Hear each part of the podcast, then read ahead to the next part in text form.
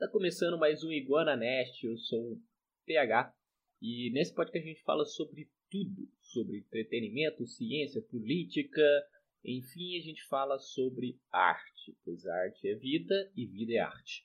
Nesse episódio a gente vai falar sobre, a gente não, eu, vou falar sobre Invincible, é, que é uma série é, que foi lançada aí pela Amazon. E é isso, vamos lá.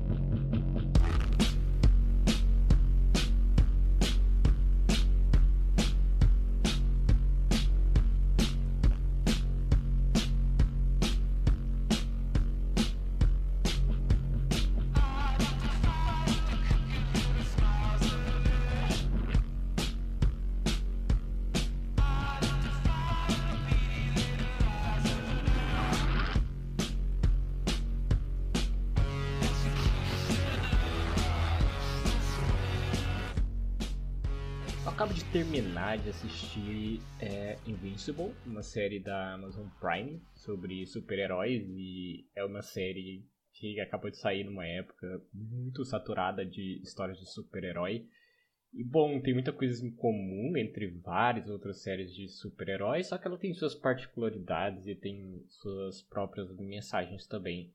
É, seria muito fácil de comparar essa série com The Boys, é, mas uh, eu acredito que o ponto de vista é, é bem diferente e a história que está sendo contada é completamente diferente, tirando o fato de que tem muita violência e essa violência é extremamente exacerbada, mas a relação da série com a violência é completamente diferente de The Boys, assim, é, o ponto de vista aí é, é, diferente. Enquanto em The Boys a violência ela é usada como uma forma combativa também, no, que é usada pelos protagonistas é, como recurso mesmo para resistir.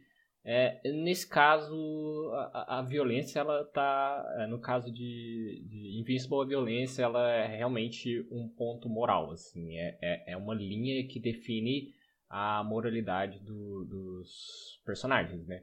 que a série meio que fala sobre valorização da vida também, então violência faz muito sentido ela ser a, a, a linha ali, né, o, o limiar da moralidade entre os personagens, que é justamente aqueles que utilizam da violência é, sem muito controle tendem a, tende a desvalorizar a vida, logo essa pessoa é má e logo o meu protagonista não vai gostar dessa pessoa. Então, a, a moralidade da série ela é bem linear e, e bem traçada, assim, desde o início. E, e isso é algo que, tipo, é, a série, como eu disse, ela tem muita violência, mas ela vai além de violência porque ela tem bastante gore. E o objetivo de ter esse gore não é simplesmente para falar assim, ah, é uma série adulta, ela é violenta, olha só é para chocar mesmo, sabe? E, e é literalmente um, uma forma de mostrar a, a, moral do personagem, o quão ele não está sendo impactado por todo aquele sangue e aquelas vísceras e o quão a vida é insignificante para ele. E, e, isso é muito legal, assim, que eu acho na série, a forma como ela utiliza é, dessa violência. Ok, então vamos lá para o Mark, nosso protagonista, que obviamente é o Peter Parker. Acho que não tem como, assim, você que, que gosta de Spider-Man ou já assistiu, é, assistiu, leu, seja que foi Spider-Man, não tem como não relacionar ele e até mesmo a sua construção como personagem e também em relação ao ganho de seus poderes ali. E é também uma, um paralelo à puberdade e tudo mais. Também o fato dele é, ser, ser o cara mais nerd ali na escola e apanhar do valentão. E tem o interesse amoroso dele. ele é ruim com a, com a garota, porque ele é extremamente tímido e tal. Ele era visto como um cara fraco. E aí agora ele tem superpoderes e bum, ele é um super-herói.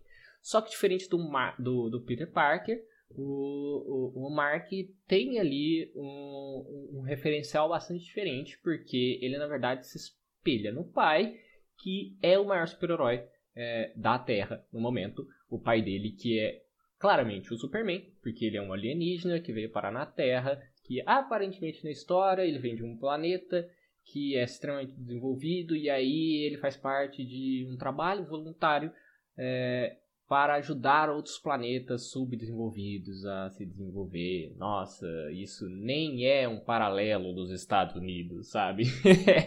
nem é, ah, vamos trazer democracia para esses, é, para esses outros países e, e é basicamente isso. Ok, dá para discutir isso mais tarde.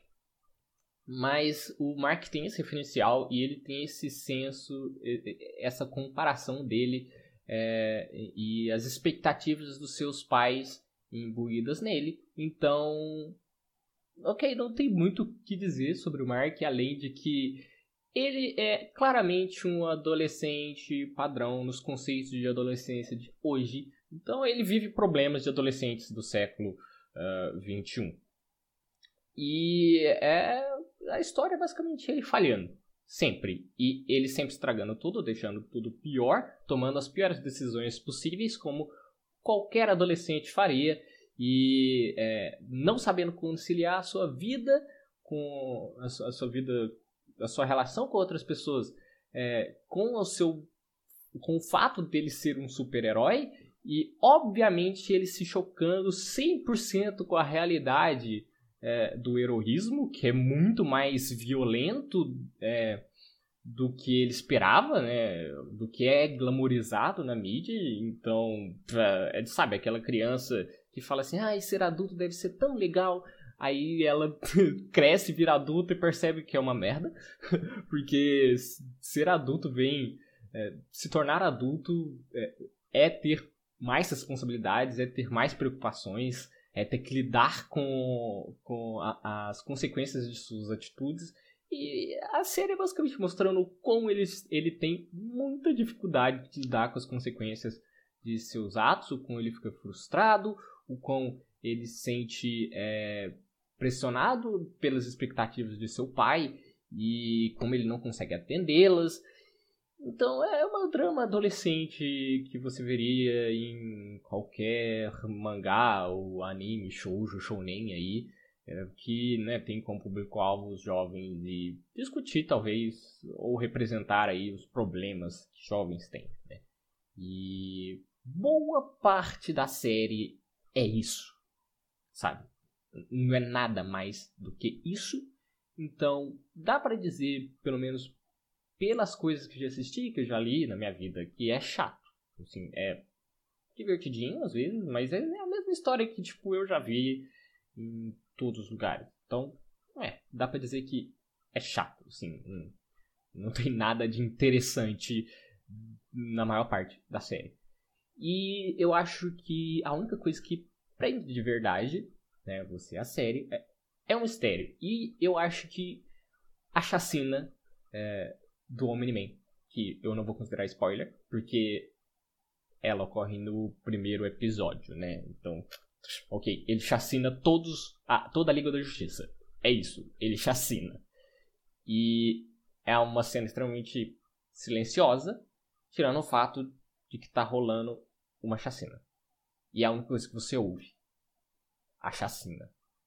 E tirando, levando em consideração a vibe do primeiro episódio, quando você chega nesse episódio, você é surpreendido. Você sente que tem alguma coisa aí. Sacou? É, você sente que tem algo. Que a série vai chegar lá. E a maior parte do tempo em que é com, vai se contando essa história desse adolescente que vai aos poucos vivenciando a vida real e como ela é dura e difícil de lidar. Né? Não tem o mesmo nível de gore que tem no primeiro episódio, mas tem bastante sangue, violência, é, pessoas morrendo e as atitudes dos, do protagonista tendo consequências e ele tendo dificuldade de lidar com ela. E aos poucos, essa realidade vai se tornando mais dura.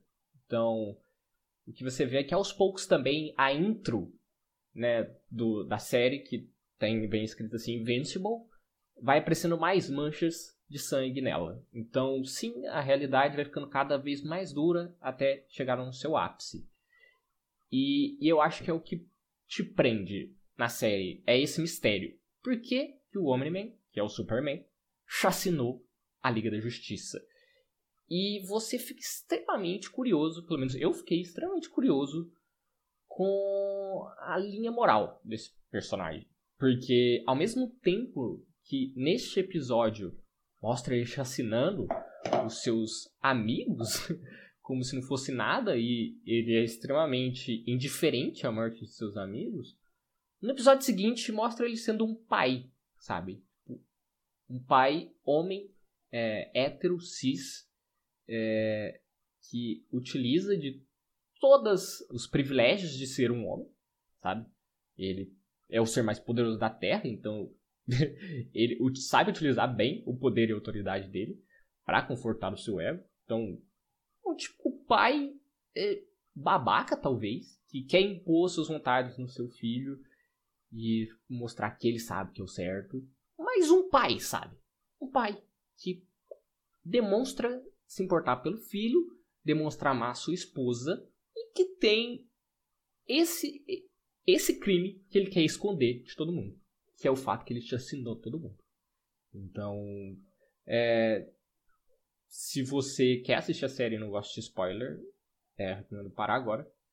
E porque eu vou começar a entrar em spoilers, porque agora eu vou falar sobre o Omni-Man e a, o, o, o, mistério, né? Que é posto na série. Qual é a revelação que ele traz.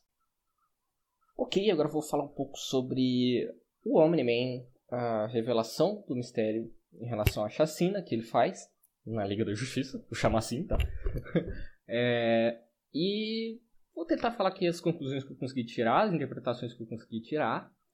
E eu acho que não vão ser muitas, mas tem muito a ver com o que eu falei na introdução do episódio. Mas, bom, voltando à questão que eu tinha dito sobre o fato dele vir de um planeta que quer ajudar as pessoas e aí mandam representantes para ajudar esses planetas porque é, é, Viltron, que é o planeta dele, é extremamente desenvolvido e ele quer que os outros planetas subdesenvolvidos se desenvolvam, né? Vou trazer a democracia. se a gente botar um paralelo aí com os Estados Unidos. Mas na verdade isso é um grande projeto imperialista. E é, não é muito diferente dos Estados Unidos também não. Né? E é bem isso mesmo, o objetivo dele é enfraquecer as forças é, dos planetas, né? Esses representantes são mandados esses planetas para diminuir as forças de resistência desse planeta para que seja mais fácil de colonizar eles, sabe? Que a resistência, é, que eles não resistam muito, desistam fácil perante o poder é, é, e a violência que os Viltrunianos conseguem oferecer em comparação a eles. Isso acontece porque no processo de, de, de, conquista deles, muitos planetas ofereceram muita resistência e eles acabaram tendo muito esforço dizimando esses planetas. E acaba que não é muito vantajoso destruir o lugar que você está conquistando, né? Vamos pôr assim. E eles perceberam que não estava sendo muito eficiente. Então é muito mais fácil enviar uma pessoa que aos poucos vai destruindo as formas de resistência desse planeta do que levar uma trope de Superman e sair destruindo tudo. Né? Não é muito eficiente. Então, já dá para pensar qual é a linha moral é, dos, do, dos habitantes de Viltron, né?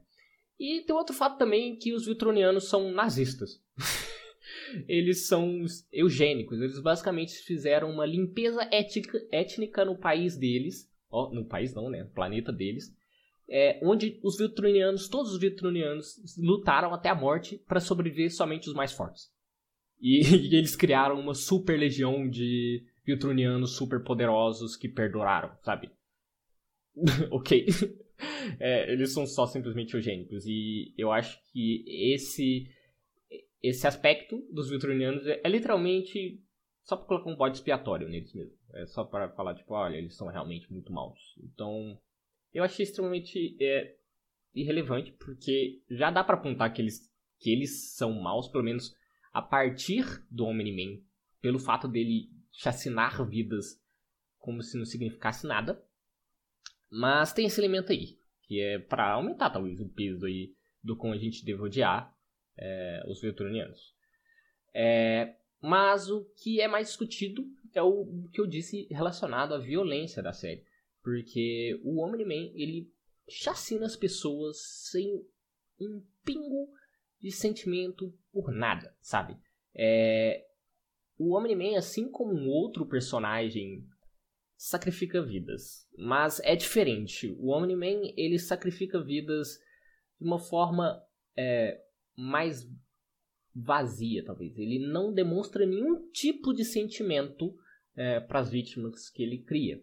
Em comparação ao Cecil, que é um cara racional que provavelmente é, portaria aquela ideia de sacrificaria poucas vidas para salvar muitas. É uma decisão racional e difícil, extremamente emotiva para ele. Ele é um cara que carrega um peso emocional enorme é, pelas decisões cruéis que ele toma. Então ele é visto como um cara cruel é, pela série e por outros personagens que são âncoras morais, como a mãe do Mark, mas existe também na série esse comparativo entre o Cecil e o Omni-Man, que é o fato do Omni-Man desprezar totalmente o valor da vida humana.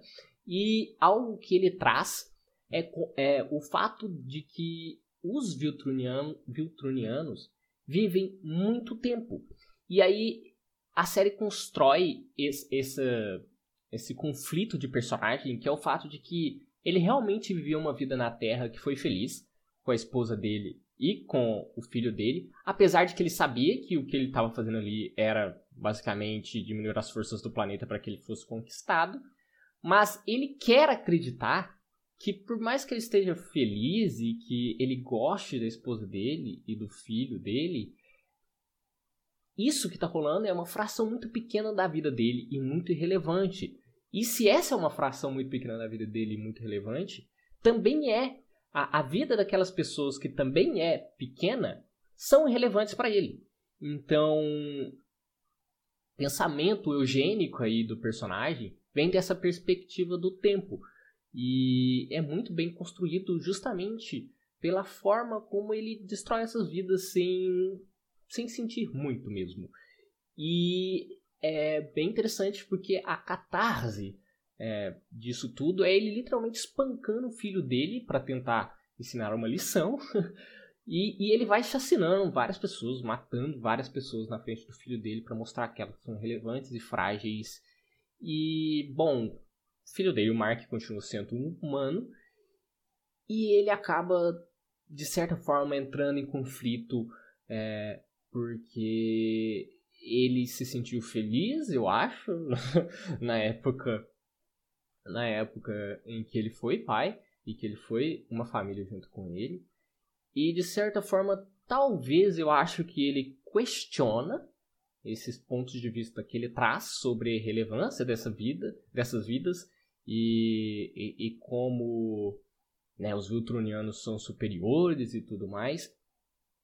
É, ele traz aí toda uma questão nilista para a série e o fato do filho dele rejeitar isso e ele ser um Viltruniano, ele também ser um cara que vai viver por muito tempo e tudo mais, eu, ele talvez tenha conseguido sensibilizar o pai. É, mas eu não sei muito bem o que a, a segunda temporada vai fazer sobre isso. Mas, bom, no final, a função do pai dele ali é trazer uma perspectiva nihilista que talvez poderia assombrar e, e, e, engatilhar certos fetiches de poder no nosso protagonista e o objetivo é vencer moralmente esse vilão que é o pai dele, né? Então ele tem um certo juízo de valor em relação ao pai, que com certeza seria diferente de qualquer outra pessoa que estivesse vindo por fora e ele matar várias pessoas. É, mas acaba sendo apenas um obstáculo moral do nosso protagonista, justamente para ele conseguir superar esse obstáculo moral. É basicamente essa função dele. Ele traz essas discussões nihilistas da falta de valor da vida humana e no final o que ganha é os sentimentos vividos e os laços que ele criou dessas pessoas. Porque aparentemente ele entrou em conflito sim.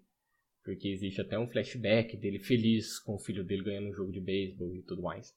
Então, ok, talvez é, foi uma construção interessante, o Homem-Man, eu acho, porque ele a maior parte do tempo é, é bastante duvidoso, é bastante é, intrigante, né? Você querer entender por que ele fez aquilo tudo, por que, ele é mal, é, por que, que ele está enganando essas pessoas, e ele engana essas pessoas e ainda é um pai e tudo mais, ele demonstra ser um pai, demonstra amar, e, aí culmina nisso aí, deixando o filho dele traumatizado, olha que belo pai.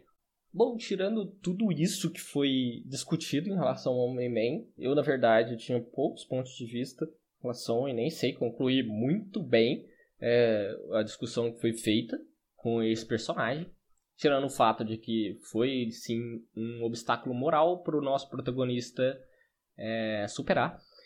O que eu mais gostei na série foi o final.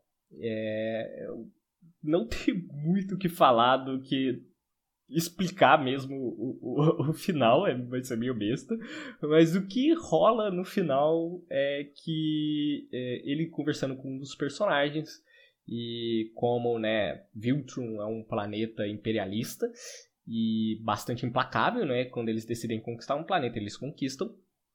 Um dos personagens pergunta para ele é, qual o plano agora? Tipo, ah, o que, que, que, que, você vai fazer agora, né? Tipo, ah, vamos conquistar o planeta que você gosta, que tem as pessoas que você gosta, as pessoas que você ama, que tem a sua mãe. E aí, depois que ele pergunta isso, tem um, um, compilado de cenas de vários personagens que foram apresentados é, durante a série, durante a série é, personagens com seus próprios plots que aparentemente deixam um gancho para uma segunda temporada.